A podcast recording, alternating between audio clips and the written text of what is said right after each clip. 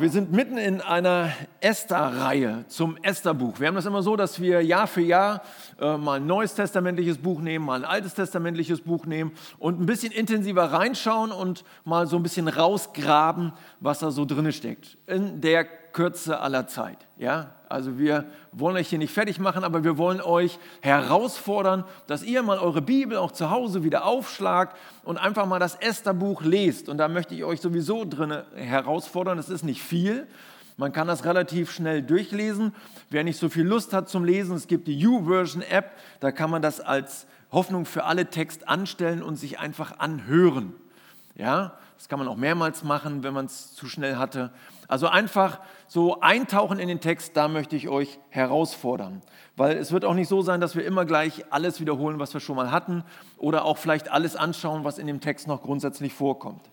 Wir hatten beim Teil 1 ging es darum, da hat äh, Sarah und Maya haben uns hineingeführt in so diese schwierigen Machtverhältnisse zu der Zeit, in der Esther und Mordechai dort auch aktiv sind, wo Xerxes der König ist und wo es viel um Machtmissbrauch geht. Und die Frage, wie gehen wir eigentlich mit der Macht um, die uns auch gegeben wird, die euch ganz konkret gegeben wird, in Schule, in Beruf, in eurem Umfeld, in eurer Familie.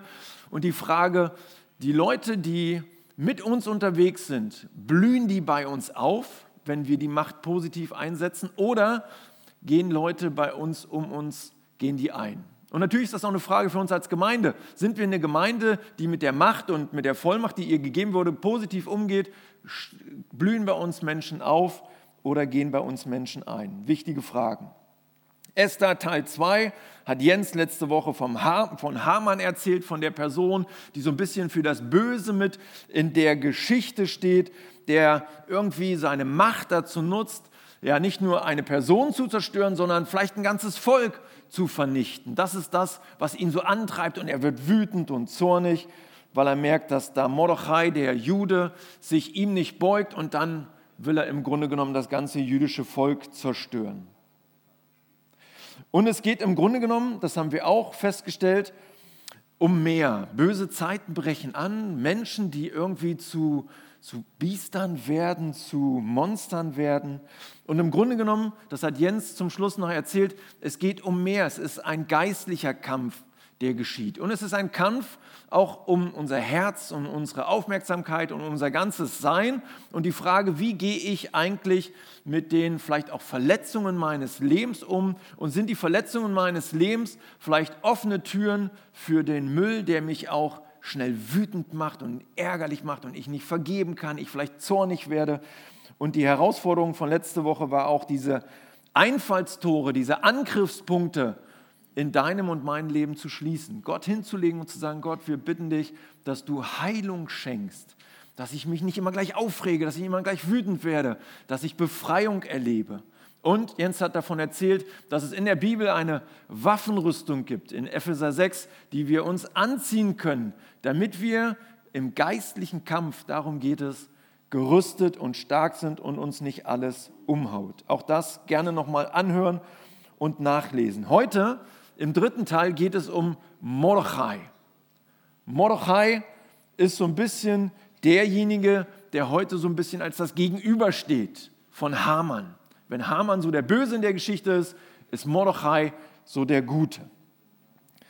Mordechai lebte bereits in vierter Generation, in vierter Generation dort in der Diaspora sozusagen ähm, Damals, als die Babylonier Jerusalem überfallen haben, haben sie, das war so die Taktik, haben die Oberschicht mehr oder weniger, so kann man das sagen, abgeschnitten und umgepflanzt woanders hin, nach Babylonien. Und dann lebten die dann sozusagen, der Ur-Urgroßvater von Mordechai wurde damals in einem Krieg transportiert, verschleppt nach Babylonien, nach Susa, da wo sie jetzt leben. Und dann kamen irgendwann die Perser, haben die Babylonier wieder platt gemacht. Und Sie leben jetzt da in vierter Generation außerhalb Jerusalems. Er kümmert sich um seine Cousine Esther. Esthers Eltern sind verstorben und er nimmt sie sozusagen als Pflegetochter auf und ist für sie zuständig. Ich habe fünf Dinge entdeckt, die ich mit euch ein bisschen durchgehen will, die ich glaube, die wir von Mordechai, der so wie gesagt für den, den Guten in der Geschichte steht, gute Dinge, die wir von Mordechai lernen können, aufnehmen können und überlegen können, ob das nicht vielleicht auch was für unser eigenes Leben sein kann.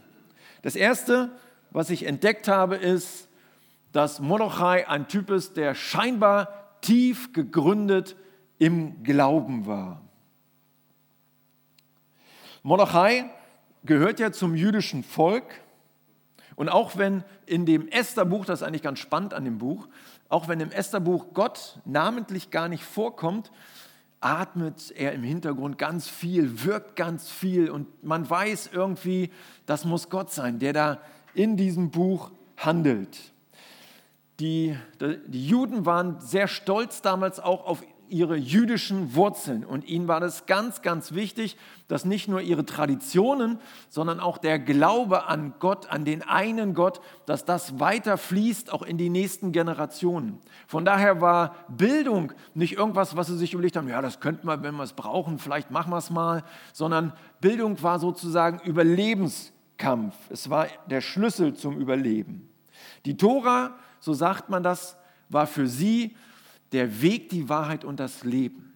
So haben sie es wirklich gesagt. Und Jesus greift das ja später auf und sagt, ich bin der Weg, die Wahrheit und das Leben. Also so wichtig, wie Jesus uns als Christen ist, war für sie damals, für das jüdische Volk, eben auch äh, der Glaube an den einen Gott. Es war ihre Wurzel.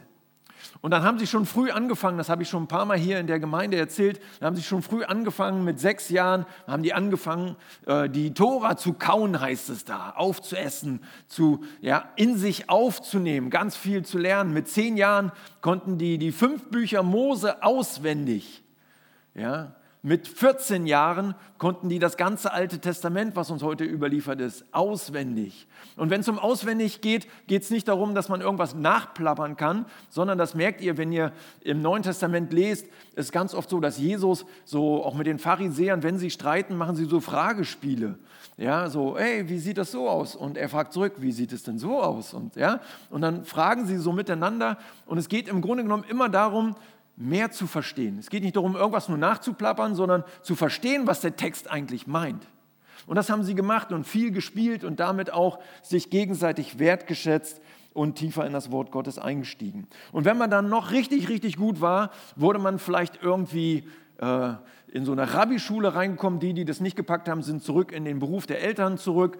Und der Rest hat versucht, vielleicht noch Rabbi zu werden. Das war eine Chance. Und wenn ein Rabbi in dir dieses Talent gesehen hat, dann hat er dich gerufen und hat gesagt, folge mir nach. Genau das ist das, was Jesus ja macht. Folge mir nach. Der Rabbi sieht in dir mehr.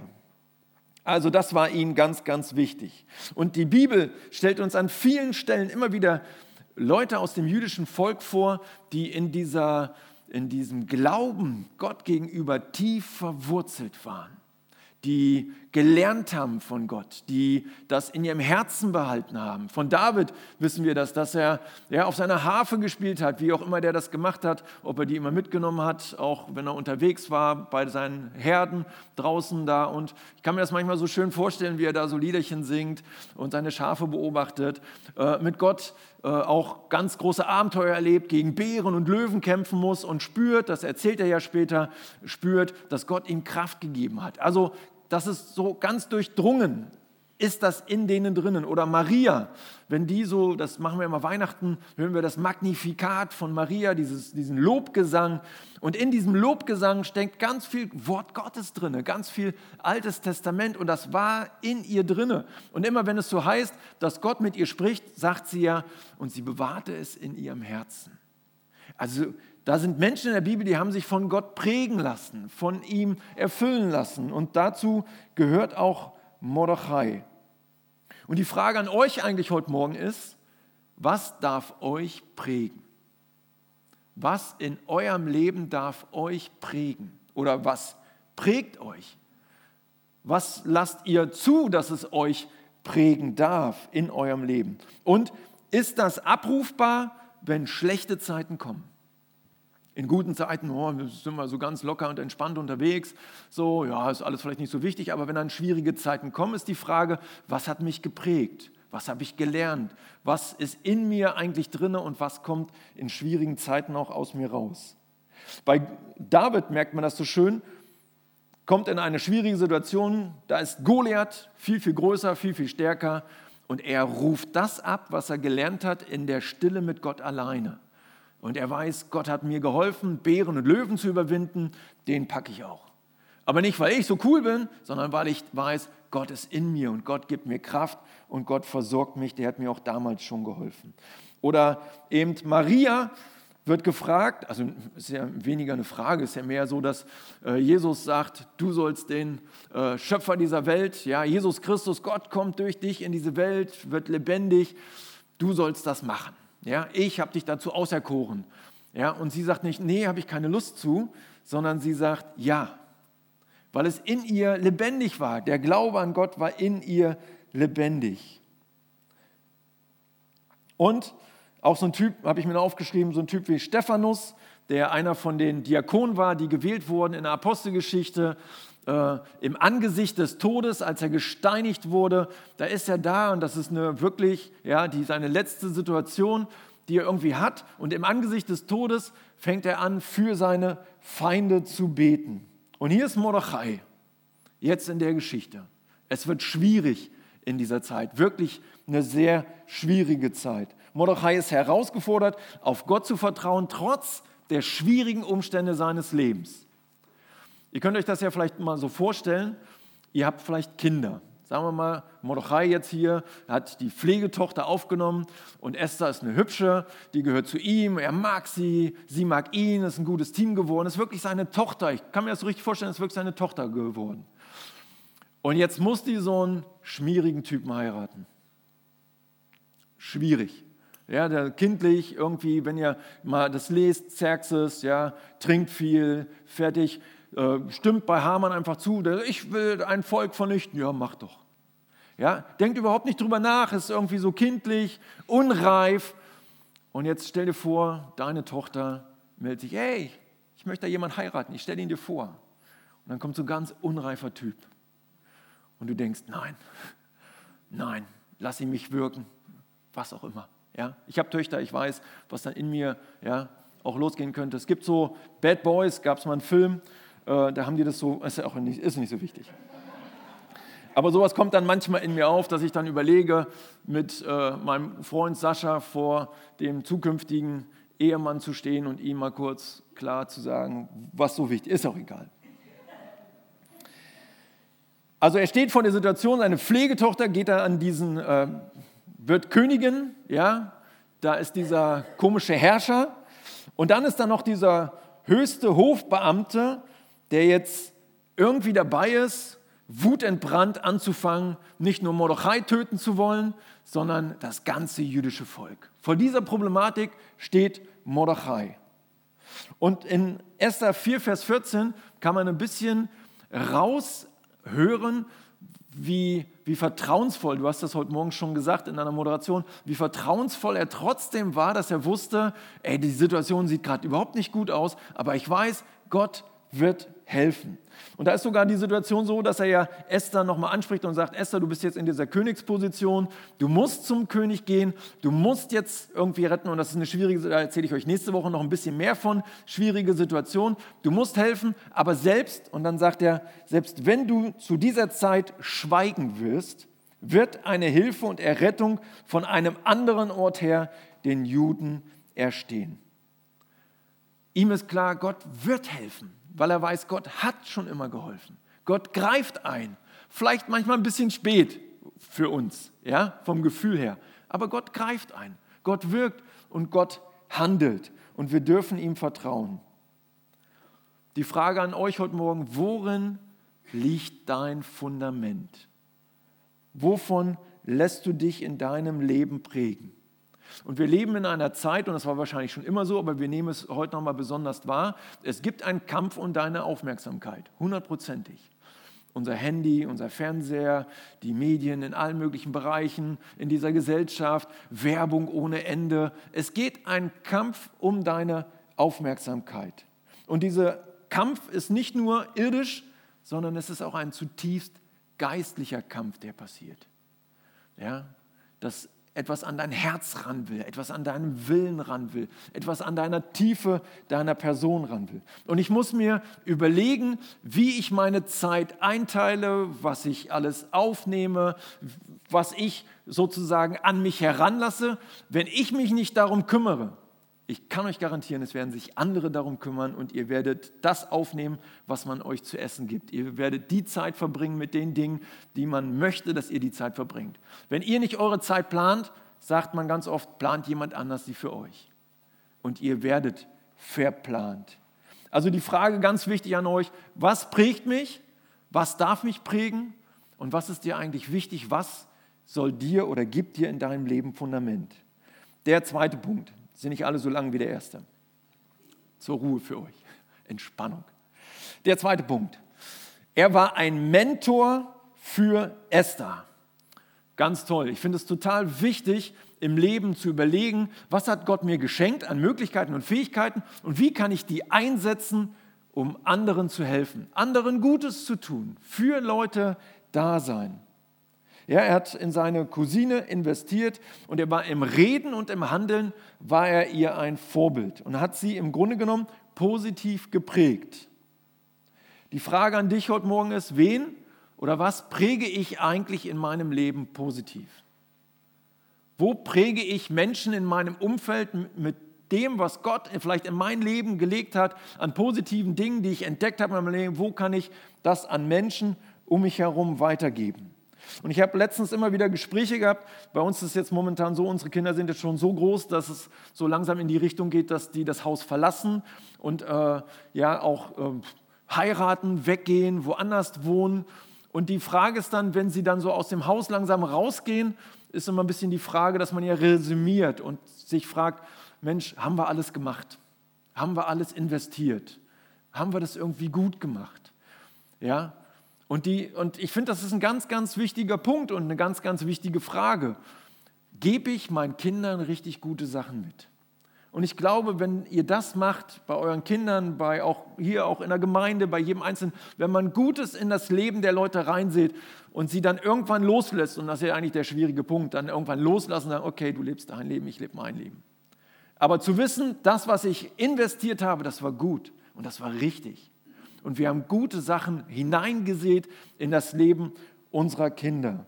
Und das ist ein wichtiger Punkt. Und ich erlebe das, dass wir das hier bei der Taufe so in besonderer Weise letztens erleben konnten, dass durch diese Jungscherarbeit oder durch die Kinderarbeit oder durch die äh, ganz verschiedenen Gruppen, Teensarbeit in der Gemeinde, dass so viel Gutes ausgesät wurde. Und das durften wir bei der Taufe hören, dass dann die jungen Leute durchgestartet sind mit Jesus und erlebt haben, Gott hat mir Kraft gegeben. Gott hat mir gezeigt, auch durch die Mitarbeiter in der Gemeinde, durch andere Eltern, durch bekannte Freunde, dass Gutes in mein Leben reingelegt wurde. Und ich glaube, das ist was sehr, sehr Wichtiges. Taufpaten, Hauskreise, Mitarbeiter.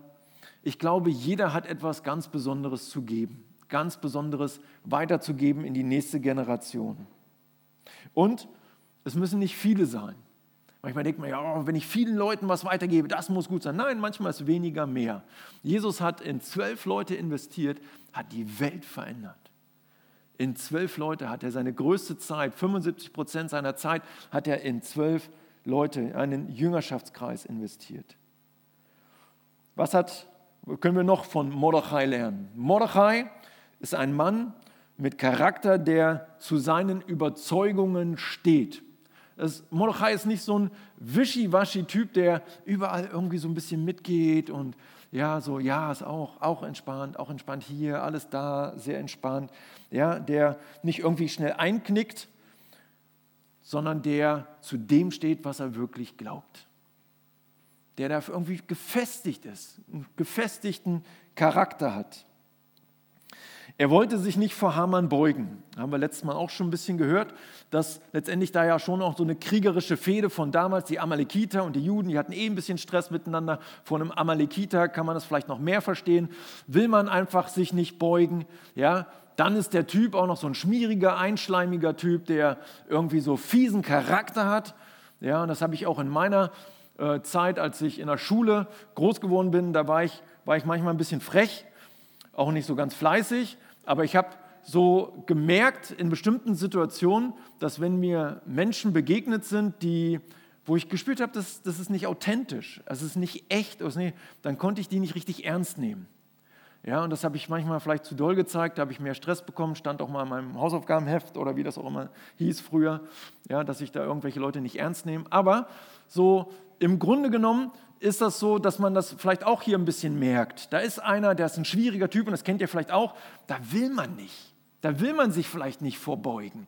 Ja, selbst wenn es vielleicht auch nett wäre, ja, ihm irgendwie zu begegnen, aber es ist, man will es vielleicht nicht. Und das, was bei ihm ja noch ganz tief in seiner Überzeugung steht, sein Glaube, steht ihm da auch ganz konkret im Weg. Ja, am Ende geht es um die Frage seines und meines und eures Lebens, wen bete ich eigentlich an? Wen bete ich mit meinem Leben eigentlich an? Wir kämpfen nicht gegen Menschen, haben einen Text für euch, wir kämpfen nicht gegen Menschen aus Fleisch und Blut, sondern gegen dämonische Mächte und Gewalten, gegen die Weltherrscher der Finsternis, gegen die bösartigen Geisteswesen in der unsichtbaren Welt. Epheser 6, 12. Es gibt einen geistlichen Kampf. Und das ist nicht irgendwie nur eine Theorie. Und ich habe überlegt, ob ich es mache, aber ich, ich erzähle euch das schon. Ich habe in verschiedenen Bereichen meines Lebens und auch mit Silja zusammen haben wir das immer wieder erlebt, dass es manchmal wirklich so Situationen gibt, wo sowas durchdringt. Wo man erlebt, es geht nicht um nur eine äußere Beziehung zu einem Menschen, dass man jetzt irgendwie sich streitet manchmal mit einer Person. Manchmal sind es wirklich ganz tief geistliche Dinge und manchmal ist es ganz tief auch wirklich was Dämonisches, was Schwieriges, was manchmal auftaucht. Wir hatten damals einen Freund, jemanden kennengelernt, dem wir von Jesus viel erzählt haben. Und ich habe früher viel mit Leuten zu tun gehabt, die manchmal auch so sehr schwierige Typen waren.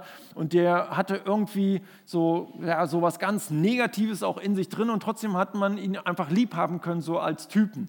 Und ich war gern mit dem zusammen. Aber er hat sich immer wieder manchmal von so negativen Dingen überwältigen lassen und war ein Typ, der oft Leute geschlagen hat, in Minden rumgelaufen ist, Leute verhauen hat. Und zudem hatten wir Kontakt und dem haben wir von Jesus erzählt. Und als wir bei dem zu Hause ankamen, hatte der in seiner Wohnung überall so richtig böse dämonische Fratzen. Richtig seine ganze Wohnung voll. Ja, und wir kamen dann rein und haben gedacht, so Mensch, wir wollen mit dir beten zusammen, wollen einen neuen Weg mit dir gehen. Vielleicht ist es dran, die Dinger zu verbrennen.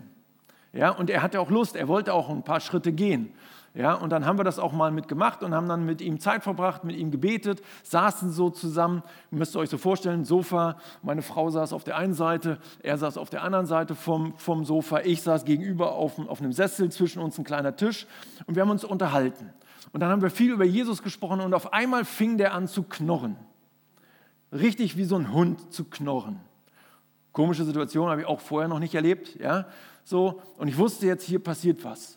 Ja? Und wir haben ihm von Jesus erzählt und irgendwann sagte er so ganz bösartig, äh, knurrte das aus ihm raus und er sagte, du kennst Satan gar nicht, sagte er zu meiner Frau. Ich saß da gegenüber am Tisch, könnt ihr euch manchmal die Situation, kann man sich gar nicht richtig vorstellen.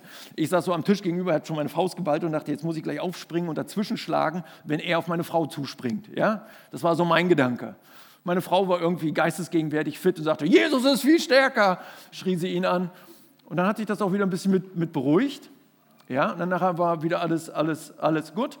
Aber ich habe sowas immer mal wieder erlebt in verschiedenen Situationen, wo man merkt, es gibt eine geistliche Welt. Es ist nicht irgendeine Spielerei, es ist nicht irgendein Spaß, so, sondern es gibt eine geistliche Welt. Es gibt einen Kampf und mein Herz und meine Seele und mein ganzes Sein. Und manchmal dringt das so ein bisschen durch, da erkennt man das vielleicht. Und dann muss man gucken, wie man damit umgeht. Aber zu wissen, worin bin ich gegründet? Wer lebt in mir? Wer wer ist stärker, wer hat die Kraft. Du hast es auch in der Moderation. Er ist Sieger. Wir wissen, dass er lebendig ist und dass er lebt.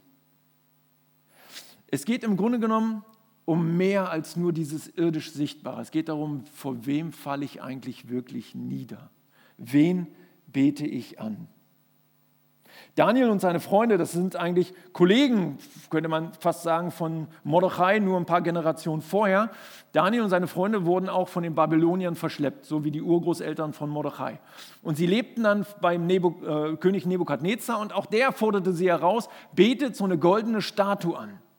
Und das wollten sie nicht, das haben sie nicht gemacht. Und sie haben es nochmal ganz neu und deutlich formuliert. Und ich fand das ganz, ganz, ganz schön, das auch so sichtbar werden zu lassen, wie die auch damit umgehen.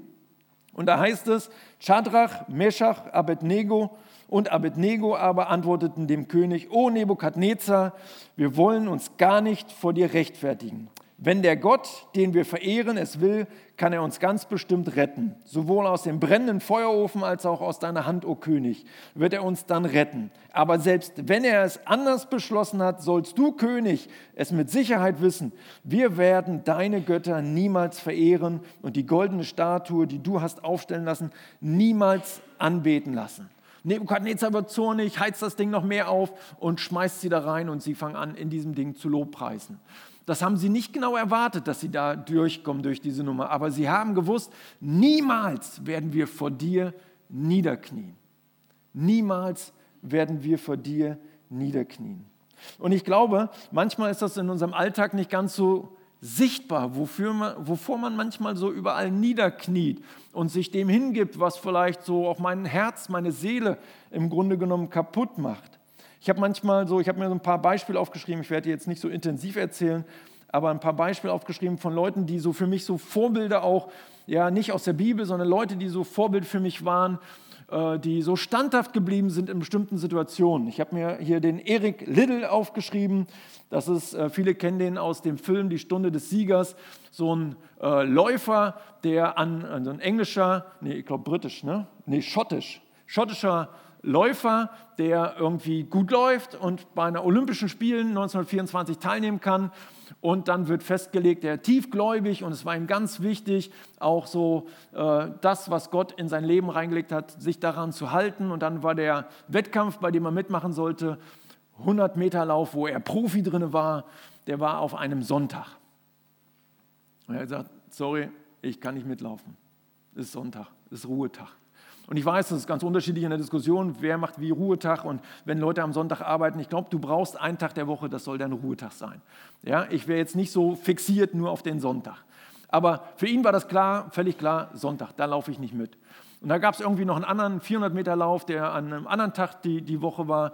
Und es gab ganz viel Stress, ganz viel Stress. Er ist dem mitgelaufen und Gott hat es irgendwie geschenkt, dass der die 400 Meter gewonnen hat und Goldmedaille mitgewonnen hat. Aber das Entscheidende war dieses, ich stehe zu dem, was ich glaube. Ich bleibe, ich knicke nicht ein.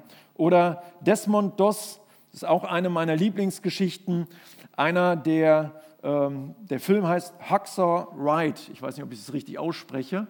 Da geht es darum, dass einer einberufen wird und dass er dienen soll, auch äh, in einem japanischen Krieg, äh, Soldat in der äh, US Army. Und er sagt, ich diene nicht an der Waffe.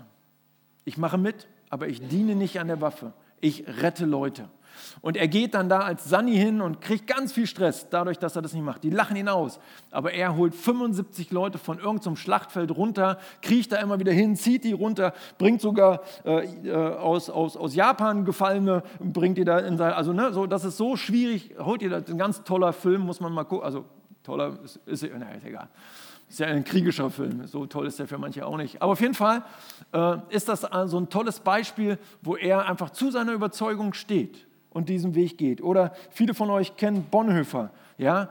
Auch die Frage, schwimme ich mit oder bin ich in der bekennenden Kirche und gehe ich zum Schluss auch, und das macht er ja, den Weg bis in den Tod hinein. Das sind alles so Vorbilder, wo man sagen, ey, das sind Ausnahmetalente. Ja, die haben besonders Gott folgen können, wie vielleicht Mordechai. Aber ich glaube, es fängt ganz klein an in deinem Alltag. Wie siehst du in deinem Alltag wo folgst du in deinem Alltag? Wem folgst du in deinem Alltag? Wenn um dich herum gelästert wird, machst du mit. Wenn du am PC sitzt oder am TV sitzt, was schaust du dir alles an? Wenn du einkaufst, wenn du spendest. Ganz oft ist die Frage, wie gehen wir mit den Dingen des Lebens um? Wenn man fragen will, was betest du in deinem Leben an, brauchst du manchmal nur zwei Dinge anzugucken. Wer kriegt deine ganze Zeit und Aufmerksamkeit und wer kriegt dein ganzes Geld? Und dann weißt du schon in vielen Bereichen, was dir wirklich in deinem Leben wichtig ist und was nicht. Also es geht um die Frage, wem gehört mein Herz? Die Bibel hat einen Vers, da heißt es in Matthäus 6, Vers 21, da wo dein Schatz ist, ist auch dein Herz. Also, steh zu deinen Überzeugungen und überlege dir, wem gehört dein Herz. Und Nummer vier, er ist treu, zuverlässig und loyal. Trotz der Anbetung Gottes, und Gott ist ihm so mega wichtig, ist er ein Typ, der treu und loyal den Herrschern der damaligen Zeit dient, der sogar dafür sorgt, dass der König nicht umgebracht wird, er sich ihm auch da wirklich zuverlässig und loyal und treu dient. Unser Auftrag, Gott und den Menschen zu dienen, da ist nicht viel Widerspruch drin. Gott zu lieben und den Menschen zu lieben, mit den Menschen unterwegs zu sein, da gibt es keinen Widerspruch. Die Frage ist nur, die Reihenfolge ist entscheidend. Und das Letzte, ich springe mal hier noch in den letzten Punkt rein. Zum Schluss wird es deutlich, er übernimmt Verantwortung für sein Volk. Er ist einer, der nicht nur für sich denkt ja, und sagt so, was tut mir gut, was ist für mich wichtig, sondern er überlegt sich, was ist auch für die anderen wichtig. Die Frage für uns als Gemeinde, was ist für die anderen um uns herum wichtig, was ist für unser Dorf wichtig, was ist für die ganze Gegend wichtig. Sich das zu fragen und Verantwortung auch für die nächsten Generationen zu übernehmen.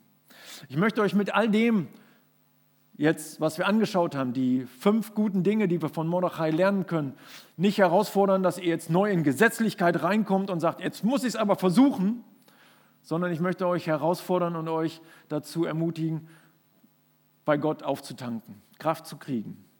Und dass er euch das nochmal ganz besonders heute zuspricht, das Gute, was er in euch reingelegt hat, das will er und wird er vollenden in euren Kindern, in eurem Leben, in eurem Herzen. Gott ist mit euch unterwegs. Und ihr sollt es nicht aus eigener Kraft versuchen und kämpfen, sondern ihr dürft anzapfen bei Gott, von ihm Kraft bekommen. Er will durch euch in dieser Welt Licht und Salz sein. Wenn du Jesus dein Leben hingelegt hast, dann wohnt er durch den Heiligen Geist in dir und ist aktiv in dir mit seiner Auferstehungskraft.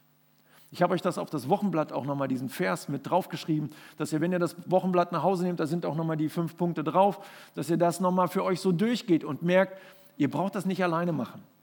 Jesus Christus gibt euch diese Kraft und versorgt euch.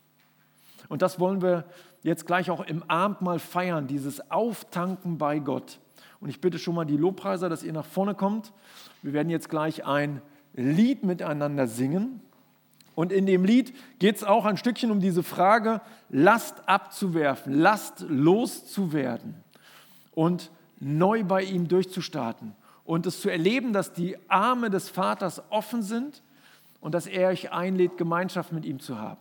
Und wenn wir jetzt gleich das Abendmahl feiern, wir werden nach dem Lied hier vorne die Einsetzungsworte hören, wir werden noch zusammen beten und dann wird es nachher hinten die Möglichkeit geben, an zwei Tischen Abendmahl miteinander zu nehmen dann geht es darum, zum Tisch des Herrn zu gehen, so kann man das wirklich sagen, und dann zu erleben, was es bedeutet, in seiner Gegenwart zu sein, aufzutanken, neues Fundament zu bekommen, stark zu werden und Mann und Frau mit Überzeugung zu sein, zu dem zu leben, was er in euch geprägt und umgesetzt hat. Das wünsche ich euch, dass ihr das neu erlebt. Und jetzt in dem Lied, was wir jetzt gemeinsam singen, vielleicht könnt ihr das nochmal ganz bewusst auch für euch intensiv aufnehmen und das mitsingen, laut oder leise, wie auch immer. Danke, dass ihr das mit uns zusammen macht.